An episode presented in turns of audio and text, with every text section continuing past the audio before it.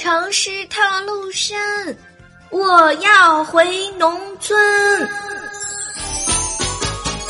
可是火车票还没搞定，哎，愁死我了。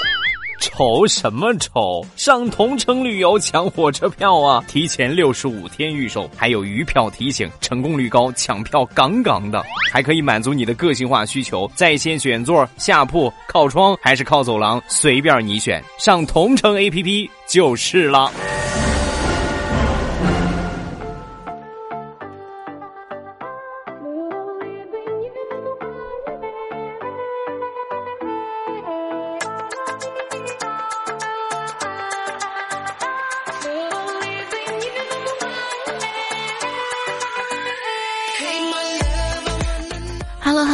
手机边亲爱的你还好吗？欢迎你来收听比你更清楚爸妈想要玩什么的同城旅游冠名播出的糗事播报。喂，妈，我跟你讲啊，同城旅游预订火车票可以在线选座，送票上门，靠谱省心多了。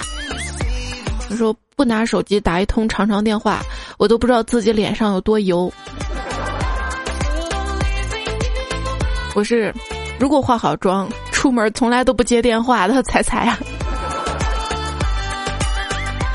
那手机上那个粉底印子，我发现啊，那些有事儿找你的时候说什么，哎，哥，你留个电话给我吧，上次换手机了，系统升级，号码全丢了，哎呀，我手机被偷了，这些理由的人，基本上原来就没存你号码。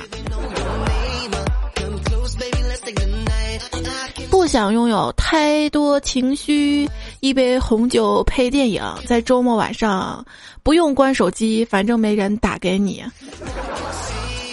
有时候想想啊，作为一名成功人士，月薪两万啊，住别墅开宝马，按理说像我这样的有钱人，手机应该整天响个不停啊。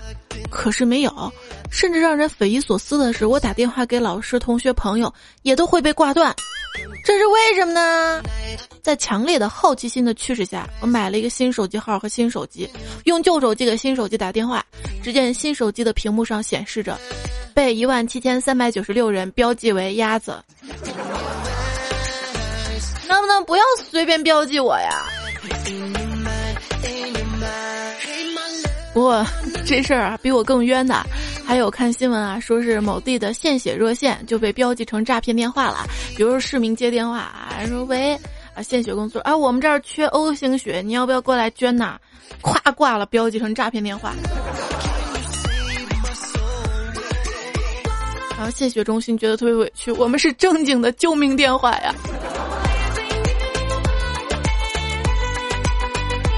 只能说大家现在这个防骗意识太高了啊。宁可错杀一千，不能放过一个哈。今天看到一句话，敢不敢跟你手机通讯录里的第一个人表白？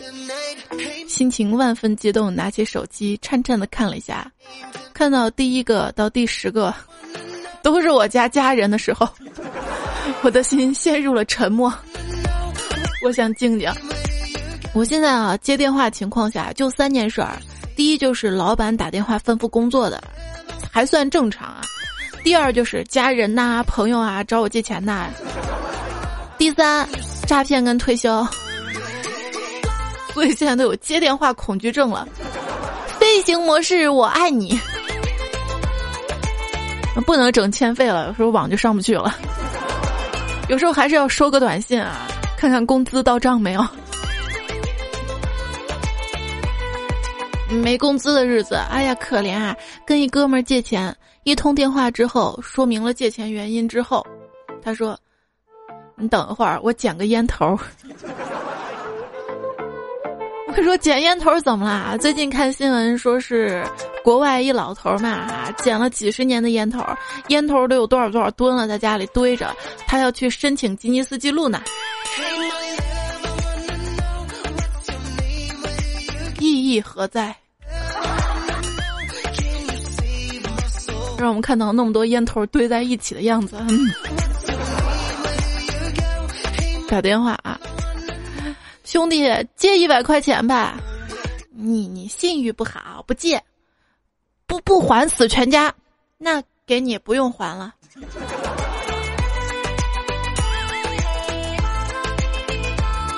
教大家一个催人还钱的办法。最近今天天气真好，哎，你看那片云，像不像上周我借你那八百块钱？打电话给朋友，哎呦，我在家发现一只大老鼠。朋友说别急，用捕鼠器。没有捕鼠器，我借你吧。你在这个捕鼠器上放一点面包，没有面包，放点火腿肠，没有火腿肠，馒头总有吧？没有，嗯，啥吃都没有。老鼠去你家干啥呀？好像也是，穷成这样啦！往往嘴上说视金钱如粪土的人，心里都住着一只屎壳郎。有很多人为了钱，甚至可以出卖自己的灵魂。想想好难过，为什么我的灵魂卖不成钱呢？有人跟我说：“彩彩呀。”你看人家那谁在北京买房了？你看那谁在上海工作几年买车了啊？你说你工作这么多年咋啥都没买呢？哼，我想了想，我觉得我的钱好像借给他们买车买房了吧。从现在开始，每个月存一千，一年就是一万两千。如果我能活到七十，就还能存四十多年。一共五十万的样子，然后儿子、孙子、曾孙子这样十代人之后就可以在北京买房了。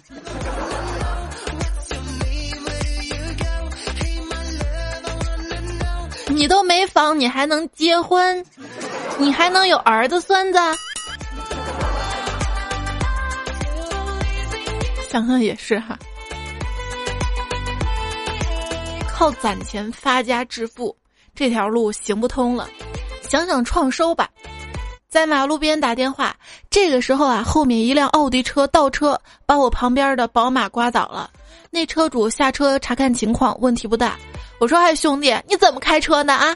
他赶紧道歉，拿出一千块钱给我，说有事儿，上车就开走了。我默默拿出车钥匙，打开车锁，蹬着我的小单车上工地搬砖去了。谁的宝马不知道？不过搬砖的朋友请注意，搬砖要失业了。看新闻说，机器人瓦匠两天之内就能建起一栋楼啊！说一个建筑公司呢，招聘一名有多年工作经验的员工。三胖叔叔去应聘啊，自我介绍的时候说：“呃呃，在建筑方面，我是一名沙场老将。”招聘人员说：“你能说具体一点吗？”三胖叔说：“ 就多年以来，我我一直在工地上负责筛沙子，就是沙场老将了。”去面试，我洗了个澡，头发梳成大人模样，穿上一身帅气西装。面试的是公司的小经理。见我说的一句话，让我终身难忘。他说：“哎呦，比起前几个来应聘的，你更像收购我们公司的啊！”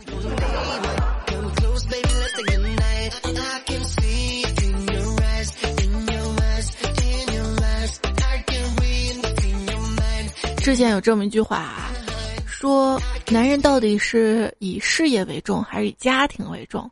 比如说我的手吧。搬着砖就不能抱你，抱着你就没有办法搬砖了哈。这句话吧，郭大侠呢讲给他媳妇儿听，他媳妇儿神回复的说：“那你可以背着我去搬砖呢。”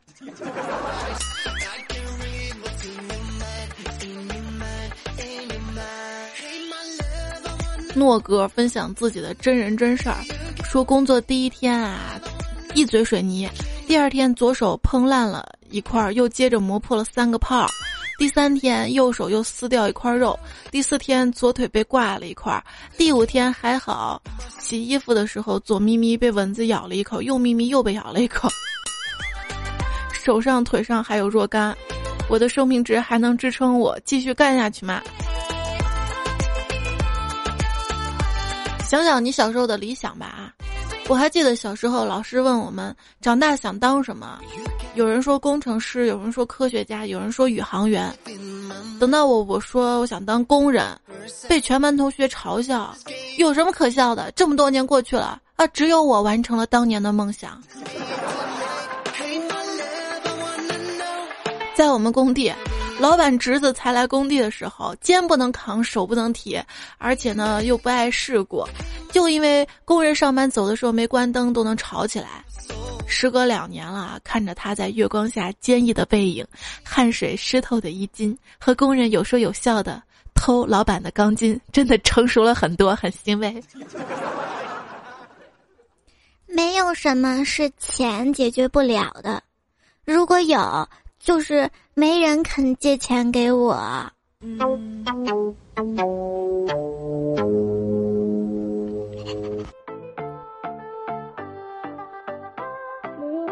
说，凡是能用钱解决的事情，我都解决不了，因为没钱。别灰心啊，往好的方面想想，不是还有很多不用钱就能做到的事情，你也做不到吗？这个逻辑啊，有很多逻辑都搞不清楚。比如说，近半年上市公司的利润不够买金沪深的一套豪宅，但是卖掉百分之一的股份就能够买好几套了。请论证楼市、股市哪个泡沫更大？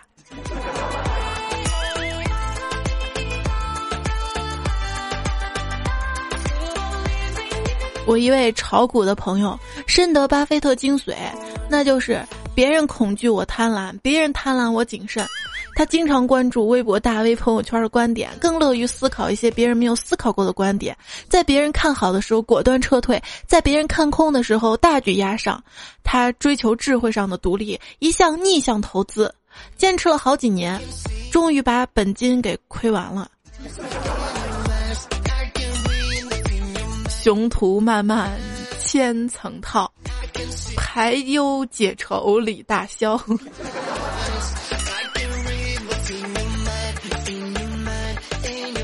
你说人家每次都说对，还做什么股评啊？人家直接自己炒股赚钱了，好吗？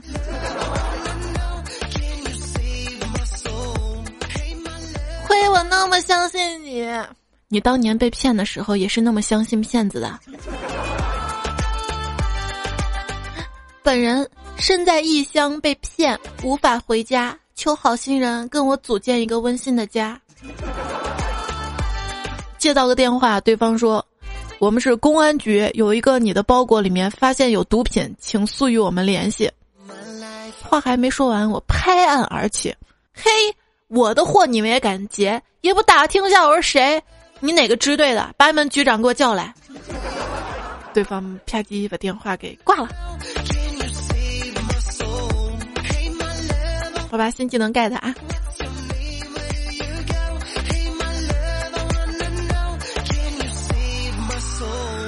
我给佳期打电话，佳期，你怎么不接我电话呀？呵，我跟男朋友正啪啪啪呢。你什么时候找的男朋友啊？哦，就昨天晚上。进展怎么那么快呀？哎，你们是一见钟情吗？应该算是吧。我打开冰箱，第一眼就看中了他。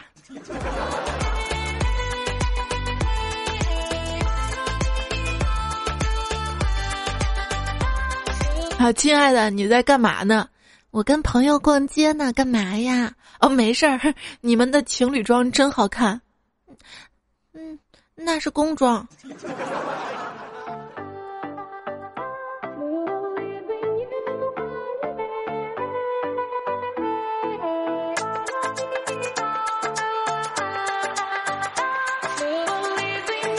初中的时候，我们班儿。来了一个从南非回国的温州室友，每次他在宿舍里面用温州话跟家里人通电话，都骗我们说那是非洲话。直到我们班又来了一个温州人。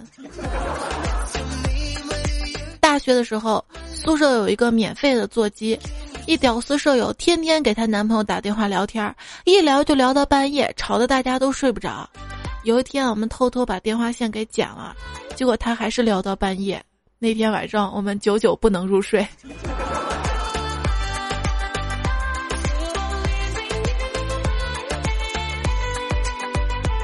一对恋人感觉用手机太烦了嘛，就想要换换花样，决定用信鸽传送彼此甜蜜的信息。他们找来一只信鸽，这天男孩把鸽子放了出去，过一会儿呢，鸽子回来了，发现没有带来任何消息啊，于是拿起手机给他女朋友打电话说：“亲爱的，鸽子怎么没带来你的任何信息呢？”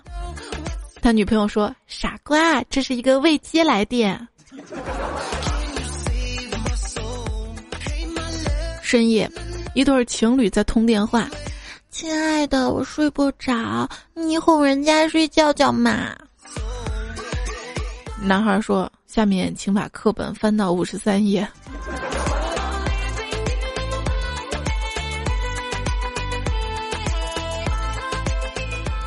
亲爱的，你不知道啊，昨天晚上咱俩打电话聊着聊着都睡着了。幸亏我把你叫醒了，要不然你手机就欠费了。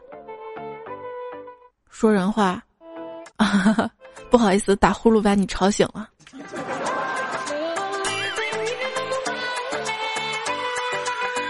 所谓十次群聊不如一次单聊，十次单聊不如一次电话聊，十次电话聊不如一次见面聊，十次见面聊不如一次裸聊。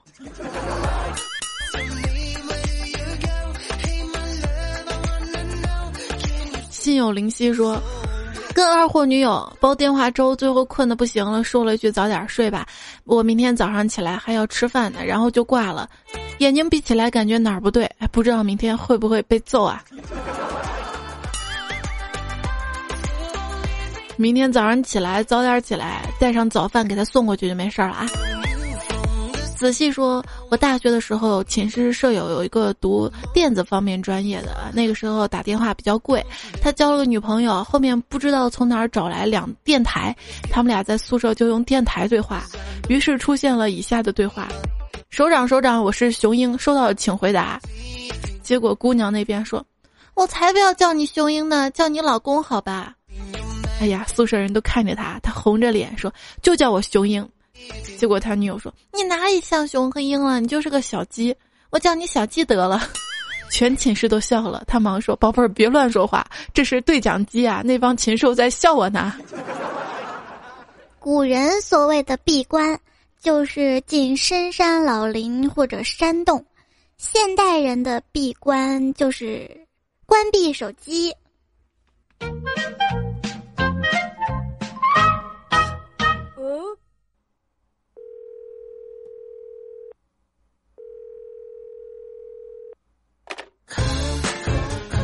小明不小心把 iPhone 四掉到河里，坐在河边伤心的哭了起来。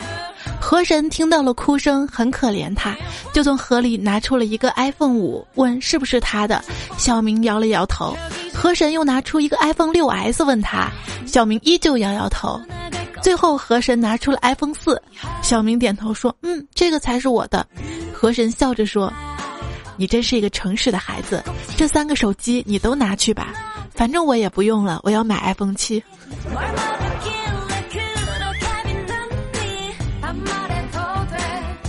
他因为一场车祸即将走到生命的尽头，那个时候他抓起 iPhone，按下了 Home 键，对 Siri 说：“告诉妻子我爱她。”就在生命结束的那一刻，他的妻子收到了一条令他火冒三丈的短信：“我爱他。”居然不爱我，人称问题啊！同城旅游糗事播报，有没有理由都可以尽情吐槽。我是彩彩，今天呢，我们说到这个打电话的糗事儿了。大土豆说，我特别喜欢在地铁上看人接电话时表情的变化啊，前一秒还是高冷的帅逼，下一秒变成了点头哈腰的职场狗。刚还是一副霸道总裁脸，下一秒就沦为逗逼；刚还是一位冷艳的美人，下一秒突然诚恳地说：“哎呀妈呀，大哥你都不说了好吗？” 然后挂电话，瞬间恢复原状，看着所有人都时刻转换人格，自己突然不觉得自己累了。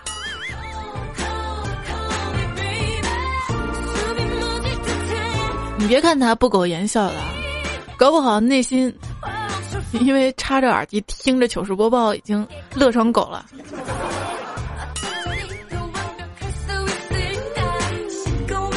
你 别憋着嘛。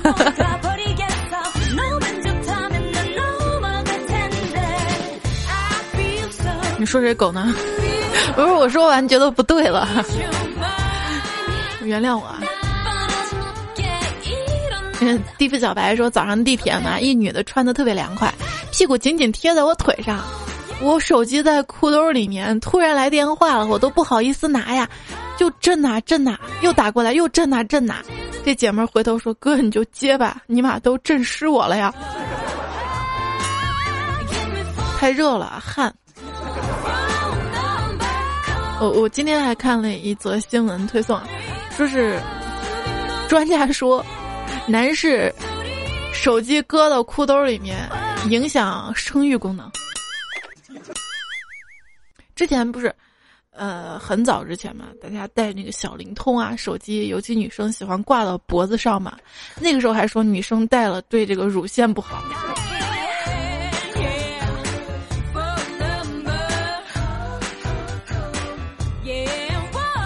支交说手机铃声总是跟别人的重样带来很多不便，我就拜托大师给我弄一个独特的。大师呢很快搞定。下班呢坐公交车回家，半路手机响起，手机铃声是：主人，老王给你戴绿帽子了。主人，老王给你戴绿帽子啦。然后头上都是绿的，是吧？有一次我坐公交车。车上一个老爷爷的手机铃声响了，铃声是我不想不想不想长大，然后我就觉得特有喜感。不要这么萌啊！花香意城南说，好不容易来到图书馆看书，正看着起劲儿，我旁边这货手机铃声巨响起来。大河向东流呀，漂亮的姑娘接大手呀，哎嘿哎嘿接大手呀，接不出来一声吼呀。两秒之后全场爆笑。是关于铃声。新年伪装也说，有一次上化学课嘛，老师在讲台上讲上节课的内容，问那是什么，没有人回答，老师特别生气。我说再问一遍啊，那是什么？一片安静的同时，老师的手机铃声响了。那是一条神奇的天路哎！后来他再没有带着手机来上课了。谢剑锋说：“刚才啊接电话接到一个陌生的电话，对方听声音不对，说了一声打错了就挂了。结果半分钟之后又打了过来。哎喂，兄弟，你那彩铃不错，这歌叫什么？”不是我们这边都是放首歌，放一半儿来个，觉得这首彩铃不错，拨打多少多少，或者直接按一号键设为自己的彩铃吧。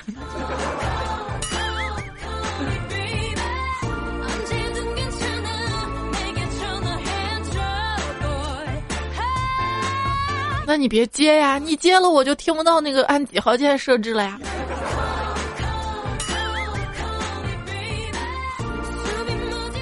没头脑不高兴说，前段时间我老弟买了个新手机，国产 P7，放床头柜充电，早上摸眼镜掉地上摔坏了屏，结果他一咬牙又买了个苹果六，格外爱护，还问我怎么样充电手机不会掉地上摔碎。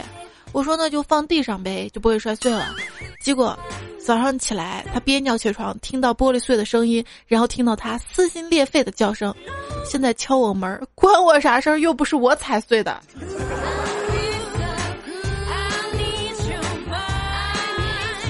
哎，就不会充电线弄长点儿？嘿，就不会弄个充电宝放到床里侧？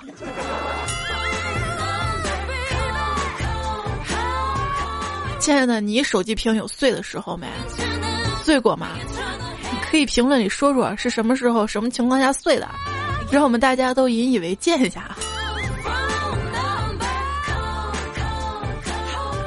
蒙上都森无法自拔，说有一次我晚上玩手机，一没拿住砸鼻梁上了，当天晚上就觉得疼，第二天一看鼻梁都青了。上班领导看到还说：“你一小姑娘跟别人打什么架呢？”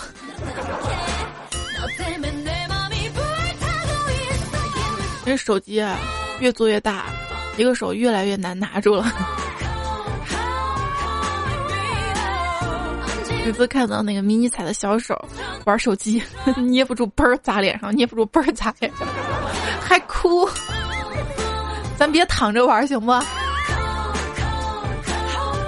幸福是被你需要。说，我快受不了了。我家住在安徽跟江西的交界处，晚上睡觉的时候，我只能朝一个方向睡觉，因为每当我翻身的时候，就会收到一条短信：江西移动欢迎你。再当我翻身的时候，你已进入安徽省。你妈每次接个电话要跑到墙根儿接，这日子没法过了。界限好明朗啊！问题是，哎，你睡觉的时候手机在兜里吗？你你还每次翻个身？我睡觉反正手机都在一边搁着。三刀说，逼同学上课手机响了，让我惊呆的是，他的来电铃声是。倒车请注意，倒车请注意。老师以为是外面的声音。谢剑锋啊，前方高能预警一下。谢剑锋说，手机当道的这个年代，为什么很多人都喜欢在卫生间里自拍？不只是因为厕所有一面镜子，而是更好的去验证“撒完尿照照自己”这句话呀。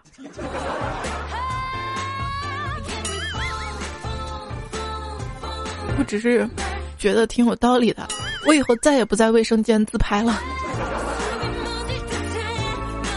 其实主要在卫生间自拍，是因为那个环境比较私密啊。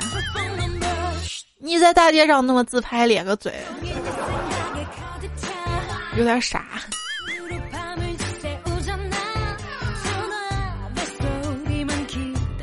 这个说：“我有个被施了魔法的手机，买的手机还没捂热呢。洗手的时候，因为洗手盆太低，弯腰的时候，手机就从口袋滑到了水盆里。淋上水之后，想着甩甩吧，甩几下手太滑，结果摔地上了，还没来得及捡呢，被进门的同事一脚踩在上面。看来不修不行了，去拿修好的手机回来的公交车上又被小偷偷了呀。”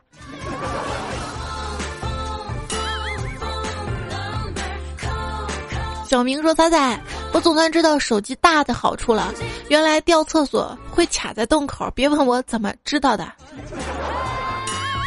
哎，我前段时间看新闻说，一哥们儿那手机掉到下水道了嘛，掉到里面那个弯处了，他伸手去够，结果手被卡住了，最后叫了消防员呢。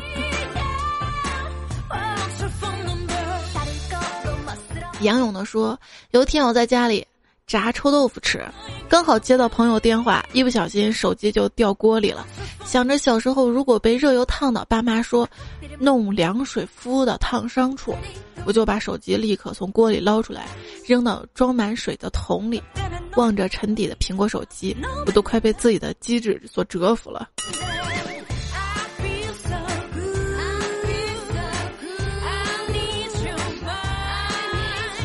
油炸苹果。景欣呢说，室友晚上洗脚懒得倒洗脚水了，又担心晚上睡觉衣服从上面掉到水里，就把洗脚水往桌子底下推了推。晚上听到“咚”的一声，不知道啥掉下去了，没管。第二天起来发现我手机不见了，原来啊才发现手机掉到洗脚水里了，因为手机从。床靠墙的缝隙掉下去，碰到箱子，掉到洗脚水里泡了一晚上，一切都那么自然，浑然天成的。所以现在这个手机靠墙放也不安全了，是吗？小心缝隙哈。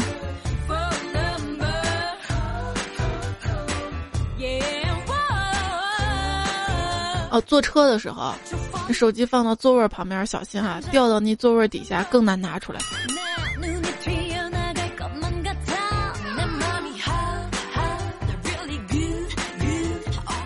土豆说：“曾经啊，天真的以为指纹很安全，直到有一天喝醉了，女友拿着我的手解锁了我的手机啊，多么痛的领悟！所以说这个指纹解锁也不安全，不靠谱。我要是手机厂家，我下次发布会我就说这款手机是瞳孔解锁的，得盯着看。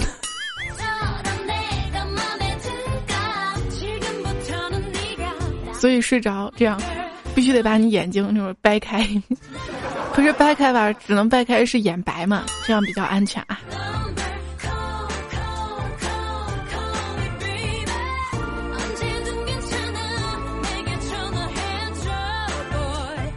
季建峰说：“今天老婆手机来了信息，他看了之后，我顺便问他什么信息，他说没事儿，垃圾信息。后来我也看了，是他弟发来的，姐手机没费了，给我充一百吧。嗯，果然是垃圾短信。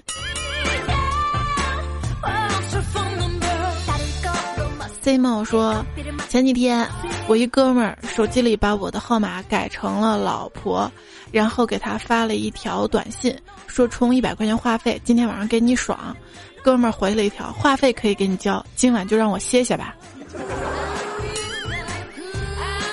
专属说，发废话会花话费，回发废话话费发花。这个留言来自于上周二的那个糗事播报评论，大家可以翻一翻自己练一下哈。发废话，花费话费后悔，花费话费回发废话会耗费话费。阿水说：“今天上联通的网站查话费，结果查了半天都提示网络错误。正当纳闷的时候，手一抖，点到了充值缴费，哎，网页瞬间弹进去了，那网速连我自己都吓到了。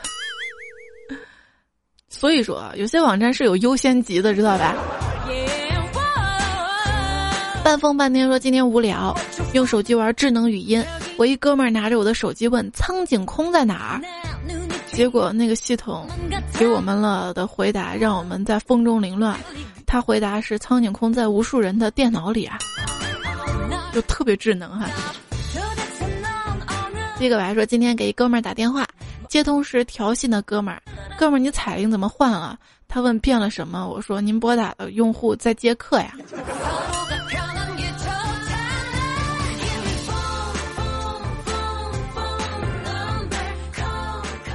艾麦零四八五说：“我最糗的时候吧，就是拿座机想给家里打电话，刚一拨通吧，我手机铃就响了，想着挂了，然后给手机接，可是刚接吧，手机又挂了，就这么反复几次才发现拨到自己手机上了。”支教说有一次坐公交车，旁边一女屌丝手机响半天她不接，吵死人了。我就在手机上写：“你手机响了，给他看。”他看到之后对我说：“你是哑巴吗？”我又在手机上写：“不是，我以为你是聋子。”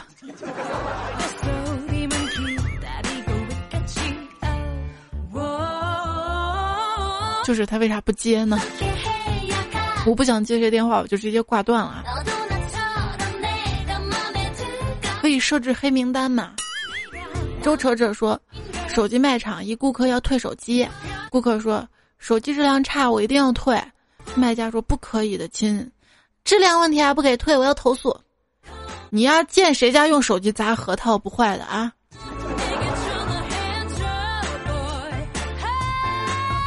好，这次这个 iPhone 七嘛，说是有防水功能啊，但是如果手机进水的话，可是不保修的啊。有一次校亲买了一个苹果六 S 啊，拿出来各种炫耀嘛。我们单位有个大叔人特别好，到大叔面前炫耀，因为那个大叔用的是国产手机嘛，就说这个苹果六 S 多好多好多好，还说大叔你为什么不换一个苹果呢啊？结果大叔回他一句话特经典，说我又不坐公交车，买它干嘛？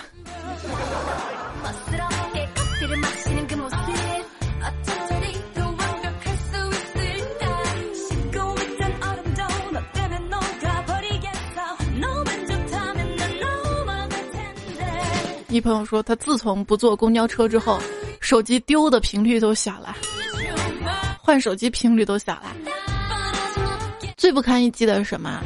世界上最脆弱、最不堪一击的，不是你弱小的心灵，不是你新做的水晶指甲，也不是随时会出轨的爱情，而是 iPhone 的数据线啊！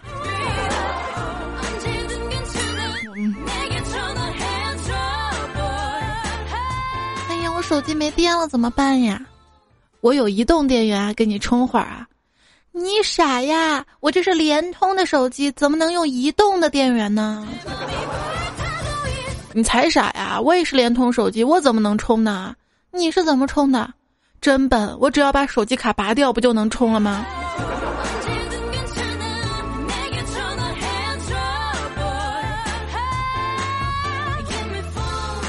？zhg 说，中午跟同事聊天，同事说现在年轻人啊。走路过马路都戴耳机，都不知道有多危险。我深表有同感，附和说：“对呀，太危险了。”谁知二货同事补了一刀：“万一被车撞到，耳机不就坏了吗？”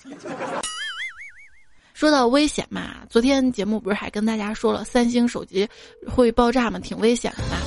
然后现在很多航空公司都禁止三星手机了嘛。之前不是也说这个飞机上面手机开机挺危险的嘛？就在想一个问题啊，要是飞机上用手机真的很危险的话，那些挖空心思整那些刀具炸药的恐怖分子，不都是傻叉了吗？直接带个手机不就好了吗？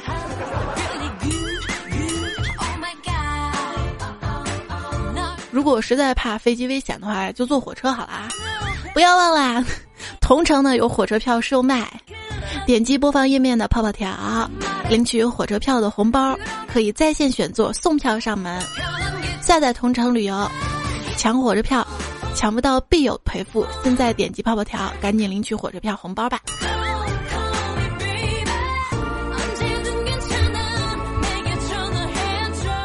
哎，为什么今天有红包啊？啊，因为今天大过节的。今天什么节呀？说今天呢是程序员节。哎，程序员节不是一零二四吗？啊，那个也是。说今天这个溢出节是俄罗斯的一个官方节日啊，日期是每年第二百五十六天，就是平年的九月十三号和闰年的九月十二号啊。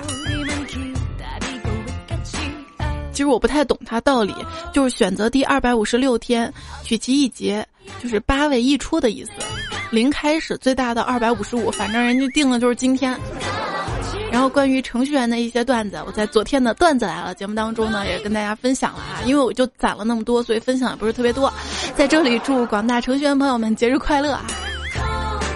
都那么苦了，就多过几个节吧。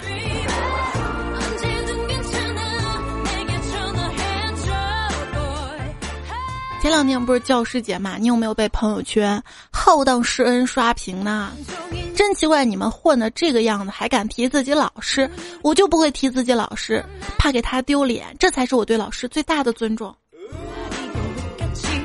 初中的时候突然发生地震，数学老师叫我们不要动，说自己出去看看情况，结果一个人跑到楼下大喊：“赶快下来，地震了！”从那以后，他就深深地存在我的脑海里了。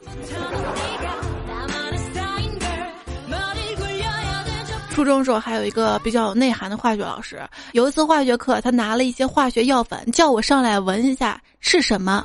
我猛吸一口，异常的刺鼻。正想问老师这是什么，他说：“记住这个味儿有剧毒，以后不要随便乱闻。”哎，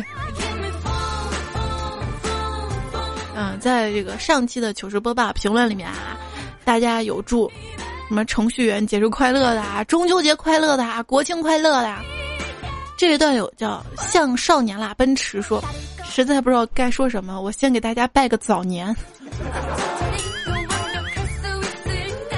你这也太早了吧！东啊啊说，明天的 iPhone 七可以预定了，肯定有不少情侣因为男朋友不给自己买 iPhone 七而分手，所以单身狗们，你们的机会终于要来啦！我也想找个男朋友，我不要 iPhone 七。一心才说坚决抵制 iPhone 七 Plus，它的摄像头瞧不起我们单身狗啊！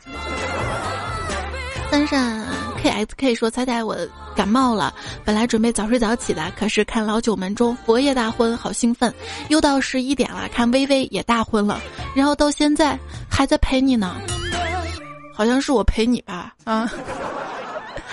守望云香说：“仔仔，你的段子还是极好的，可惜收听限制太多了，喝水、打哈欠、打喷嚏都不能听，有生命危险。今天跑步消岔气憋死我了，有惨痛经历的给我赞一个吧。要知道，很多朋友听节目并不是在跑步，在床上呀。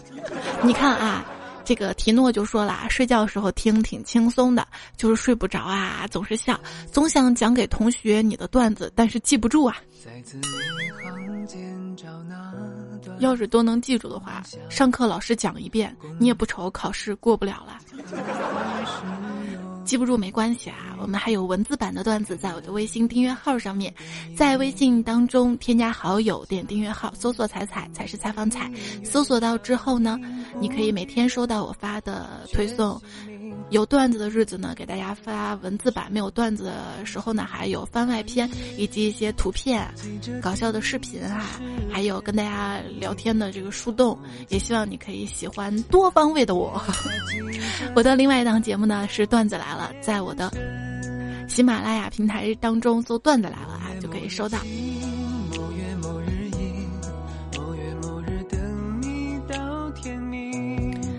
有时候天是晴的，有时候天是阴的，也希望每一天都可以陪你，不管是天黑还是天明。某月某日晴，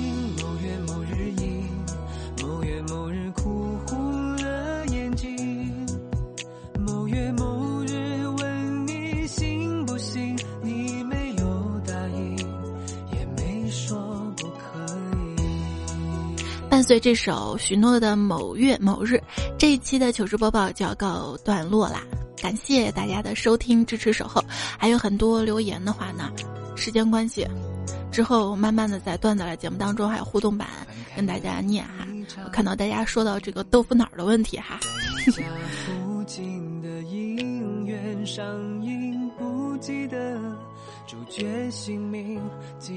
说一个吧，千寻说，广东人表示豆腐脑甜咸之分是甜的吃一份，咸的再吃一份，我就乐了。我说豆腐脑还有鸳鸯的。一抹淡然说，我们吃的豆腐脑是辣的，但我们这边辣的就属于咸的啊。但后来一想，这个辣的再放点甜的话，会不会有些那种川味在里面？